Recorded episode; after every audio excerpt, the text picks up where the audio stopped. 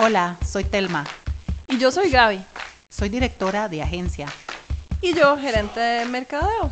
En este podcast vamos a hablar de temas de marketing, pero también temas de la vida misma. Somos las dos de la marca. Hola, hola a todos. Bienvenidos a un nuevo episodio de Las dos de la marca. Es un gusto estar una vez más con ustedes. Somos Telma y Gaby. Somos dos profesionales de marketing y comunicación que queremos conversar no solo de marketing, sino también de liderazgo y de la vida misma, desde la perspectiva de dos mujeres profesionales que trabajan. Una de ellas en una agencia de marketing de contenidos y la otra liderando un departamento de marketing de una empresa regional. ¿Cómo vas, Gaby?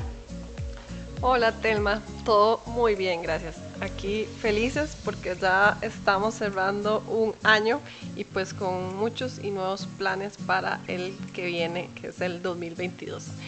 Pero hoy además, Telma, tenemos un tema que le hemos denominado eso de tendencias disruptivas de marketing para el próximo año. Pero a la vez van a ser bien polémicas. Y te voy a decir por qué, te voy a plantear la primera. La primera es ¿está Facebook muerto o vivo? Wow, o sea, ya desde ahí empezamos, empezamos interesante. ¿A qué te referís con eso, Gaby? Bueno, mira, hay muchas redes sociales, por ejemplo, no solo Facebook, sino que está Instagram, está Snapchat, está LinkedIn, Twitter, TikTok, Pinterest, YouTube, WhatsApp, en fin, hay bastantes.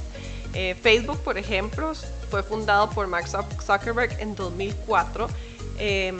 Y estamos hablando de que en su momento, y que yo no sabía, por cierto, que MySpace sigue funcionando, en su momento Facebook es a lo mejor algo similar a lo que fue MySpace, ¿verdad? Y, digo, está, sigue funcionando porque si, se, si ingresan a myspace.com, ahí MySpace sigue vivo. Pero entonces ya han pasado 17 años desde la fundación de Facebook, desde que se creó, pero entonces Imagínate la audiencia, Telma, ¿qué pensás? O sea, ¿cómo es esa audiencia? ¿Quién o quiénes están en Facebook y para qué lo utilizan? Es que es eso precisamente. Yo me acuerdo que cuando yo estaba en la universidad, no vamos a hablar de, edades, pero no solo MySpace, ¿te acordás de High Five? Sí. Qué impresión High Five. Uno veía las fotos de la gente hace siglos. Eh, la gente como que las audiencias vamos migrando, ¿verdad? De plataforma a plataforma y Facebook, a pesar de todos los esfuerzos que ha hecho, definitivamente ha experimentado una migración de su audiencia hacia otras plataformas, llámese Instagram y TikTok. Yo tengo eh, colegas, trabajadores, amigos que ya ni siquiera utilizan Facebook. Entonces, para mí, y, y también estando en este mercado, va viendo cómo esa audiencia va hasta cierto punto envejeciendo, Gaby, y, ya no puedes pensar en Facebook como el centro de tu estrategia porque no todo el mundo está ahí desde una vez. No sé cómo lo ves vos, que, haces 80 mil campañas al, al, mes, ¿verdad? Que está siempre muy activa. Sí, yo lo veo como que las personas que estamos en Facebook utilizamos, tal vez no migramos, utilizamos o complementamos redes sociales. Por ejemplo, Instagram es una de ellas y por eso el Mark Zuckerberg compra Instagram porque ve que la audiencia ahí es más joven, ve que tiene eh, a lo mejor más oportunidad para, para, sacarle provecho en esas generaciones jóvenes que, como bien decís, no se conectan ni siquiera a Facebook. Entonces, realmente para mí es la audiencia que está en Facebook. Para mí no es que migra, no es que deje de estarlo. Obviamente hay cierta migración, pero, pero considero en lo personal que es poca. Eh, pero complementan. Entonces esa complementación es, Insta, es Instagram, perdón, es Twitter, es TikTok hoy en día, etcétera. Eh, ¿Y qué opinas de ese renombre de, esta empresa de Facebook y de, bueno, de todas las, las, empresas de Zuckerberg hacia Meta? ¿Qué opinas? Sí, a ver, acá es una estrategia hablando de marketing, de, marketing también. Tiene que ver, tiene un trasfondo tecnológico, pero también hay un trasfondo de marketing y es que la imagen de Facebook se ha visto muy, muy, muy manchada por recientes escándalos de hecho, el famoso, la famosa es una mujer whistleblower que fue portada de Time porque realmente liberó mucha información que afectó el renombre y la credibilidad de Facebook, lo que hacen con el algoritmo, temas de privacidad de datos, cómo manipulan el famoso, los famosos fake news. Acá en, en, Costa Rica, pues no, no, necesariamente estamos tan metidos en ese, en ese rollo, pero en Estados Unidos fue algo enorme, sobre todo en el marco de las elecciones, ¿verdad? Y, y de cómo un país tan polarizado, Facebook se ha convertido en una herramienta de desinformación. Entonces yo creo que desde el punto tecnológico, y creo que por ahí lo vamos a ver después, hay mucho que hablar sobre la oferta de Meta, pero desde el punto de vista marketero, creo que la verdad es que no le veo como marcha atrás a esto. Yo no diría que está muerto, pero para mí es como en peligro de extinción en función de muchas estrategias de marketing. Y era cuando estábamos construyendo el guion lo que hablábamos que hay muchas empresas que todavía hoy tienen a Facebook en el centro de su estrategia. Y creo que eso puede ser un error a largo plazo o incluso a mediano plazo, porque realmente esa migración sí puede afectar. Entonces, por ahí yo, yo, yo veo que, que sí va como en peligro de extinción como el centro de las estrategias de marketing. Bueno, ahí tenés un punto, decíamos que, que, hay cosas en las que estamos de acuerdo y cosas que no. Tenés un punto en que no puede ser Facebook nuestra, nuestro eje central de una estrategia de canales ni de redes sociales.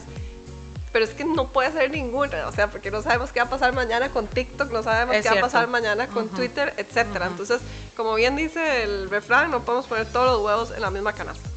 Así que si Facebook está muerto vivo, para mí está vivo, pero con una audiencia muy específica. Eh, que insisto, pasa lo mismo con MySpace, que muchos estoy segura que ni sabíamos que seguía existiendo. Entonces, sí, está vivo y a lo mejor es parte de una audiencia que nos puede ayudar en, en, ciertos objetivos de negocio y en ciertos objetivos de marketing, pero hay que saber usarla y aprovechar. Para mí está vivo. Para vos, Telma. En peligro de extinción. ¿Y para ustedes qué tal? a quienes están escuchando el podcast, nos encantaría que nos comenten por donde sea que lo escuchen qué, les parece. Y en línea con lo que estamos hablando, Gaby, ¿por qué no hablamos de meta? Pero no meta solamente el meta, no meta el de, el de nuestro querido Mark, sino el metaverso. A ver, ¿qué, ¿qué significa el metaverso? Nosotros sabemos, y sobre todo trabajando en esta industria, que siempre hay muchísimas tendencias, nuevos canales que están que están surgiendo, ¿verdad? Y cuando hablamos de metaverso, hablamos de varios elementos. Estamos hablando de inteligencia artificial, de realidad virtual, de realidad aumentada, de hologramas, de realidad mixta. Eso es básicamente a lo que nos vamos a referir cuando se trabaja o, se, o pensamos en metaverso. ¿Qué, ¿Qué, experiencias has tenido vos con este tema de tendencias muy, muy novedosas, Gaby? Sí, me encanta el tema porque cuando trabajé en una empresa de consumo masivo y realmente en tecnología, se dice que hay cosas que se lanzan y que no es el momento para hacerlo. Nosotros tuvimos una gran experiencia en donde eh, aquí en Costa Rica nos pedían patrocinar lo, lo, que eran los directorios telefónicos que le llegaban a todas las casas, o bueno, a la mayoría de las casas del país. En ese sentido, no, lo que hicimos y la propuesta era que la pauta fuera un código QR. Estamos hablando hace ya 10 años, tal vez más. Eh, y ese código QR yo decía, pero es que las personas no lo van a saber usar porque en ese entonces no existía como hoy en día la cámara inteligente que te lee el código QR. Entonces había que bajar una aplicación. Entonces para que mi pauta en ese momento fuera exitoso, exitosa, perdón, había que descargar la aplicación y después este, leer el código QR. A ver, el código QR es súper cool porque cuando lo leías tenías una realidad eh, aumentada de un personaje de esa empresa de consumo masivo haciendo, eh, haciendo como un baile, invitando a la gente a que se conectara a tal cosa. Entonces la, la pauta en sí, el video que hicimos era muy, muy, muy bonito y atractivo, pero realmente no era para esa época. Hoy en día, más bien, ¿Por qué no estamos haciendo eso? ¿Por qué no lo estamos aprovechando? No lo sé. Eh, pero bueno, es súper interesante que este metaverso entonces va a llegar a tener esa disrupción que más bien no sabemos ni cómo comérnosla. Sí, sí. A ver, vamos a lo mismo. ¿Qué es metaverso? Metaverso es, y acá les dejo la definición, es una red de entornos virtuales siempre activos en los que muchas personas pueden interactuar entre sí y con objetos digitales mientras operan representaciones virtuales o avatares de sí mismo. Básicamente es, para lo, quienes, quienes no lo han visto, descarguen el videito, volvemos al dichoso Mark, donde él presenta el metaverso como él o como Facebook quiere presentarlo. Entonces vos de repente vas a poder ver o hacer una reunión, eh, vos y yo, por ejemplo, entonces yo voy a estar en, mi oficina y voy a tener un holograma tuyo. Eh, o al revés, ¿verdad? Vos vas a estar en tu oficina, vas a ver un holograma mío y yo estoy en la casa completamente en fachas y vas a ver ese holograma súper ejecutivo, súper bien hecho, súper genial y vas a poder interactuar con eso. A eso nos referimos con metaverso, ¿verdad? Ir en, es la siguiente etapa de, trabajo virtual, ¿verdad? Y, y la verdad es que te va a permitir un nuevo canal para interactuar con las audiencias, para jugar, para... O sea, es que el, el universo, no, hay límites, Gaby, no hay límites con esto. Sí, y vos te estabas enfocando mucho en trabajo, pero es trabajo y juego, ¿verdad? Y, y, el cómo aprovecharlo en ambos mundos, porque evidentemente también en marketing tenemos el famoso gamification. Entonces, em, ¿cómo podemos en marketing, para ponerlo más enfocado en ese tema que nos compete, ¿cómo podemos aprovecharlo? Bueno, decíamos ese gamification, el cómo involucrar, por ejemplo, a nuestros clientes para que jueguen con nosotros en una realidad virtual, en una experiencia virtual inmersiva y como decís vos, con sus mismos avatares, que, que, bien lo decías, ¿verdad? Gabriela hoy a lo mejor ni siquiera se bañó, pero su avatar sale bellísima con traje de gala, peinada y maquillada. o bien sale con ropa deportiva, eh, lo que uno quiera elegir. Entonces, ese gamification es uno. Podemos poner a las personas a probar productos, principalmente si son productos evidentemente eh, no comestibles, sino tal vez eh, probar softwares, probar este, ¿verdad? algún tipo de herramienta o algo que queramos eh, mostrar. podemos ponerles demos, podemos hacer que asistan a eventos, imagínate, no sé, invitarlos a un estadio virtual en donde van a ver un concierto eh, en fin, o sea, yo creo que el cielo es el límite, más bien es cómo vamos a hacer para generar tanto contenido y para manejar este mundo tan, tan complejo que se nos viene.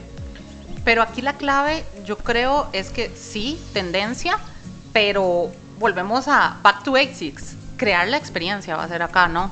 no solamente decir ah, que tengo esto, lo utilizo, sino que eh, el metaverso solo puede tener implicaciones positivas para marketing digital, pero si sabemos cómo usarlo y si sabemos cómo llegar al público objetivo, ¿verdad? O sea, al, final lo que esto puede darnos es una mejor comprensión del comportamiento de la audiencia, ¿verdad?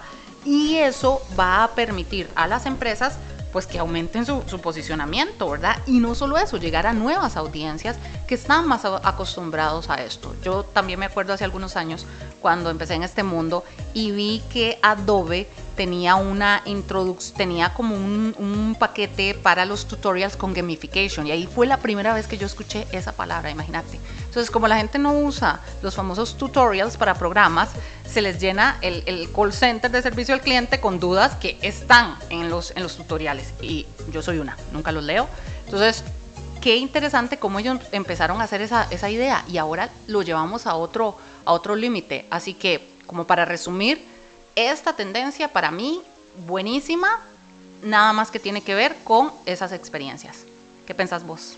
Así es, totalmente disruptiva. La verdad que nos espera un mundo bastante interesante. Em, y llegamos con la tercera, Telma, que es sobre una de las redes sociales más recientes, que es TikTok, y cómo TikTok se utiliza para campañas de marketing. Pues te cuento bien rápido que que TikTok fue fundado en el 2016, de ahí lo, reciente, por ByteDance, que es una empresa china.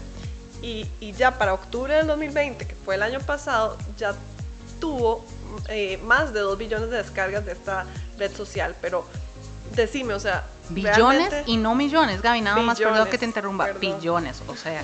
O sea, exacto. Pero contame, ¿crees que TikTok es para todos y es para todas las empresas?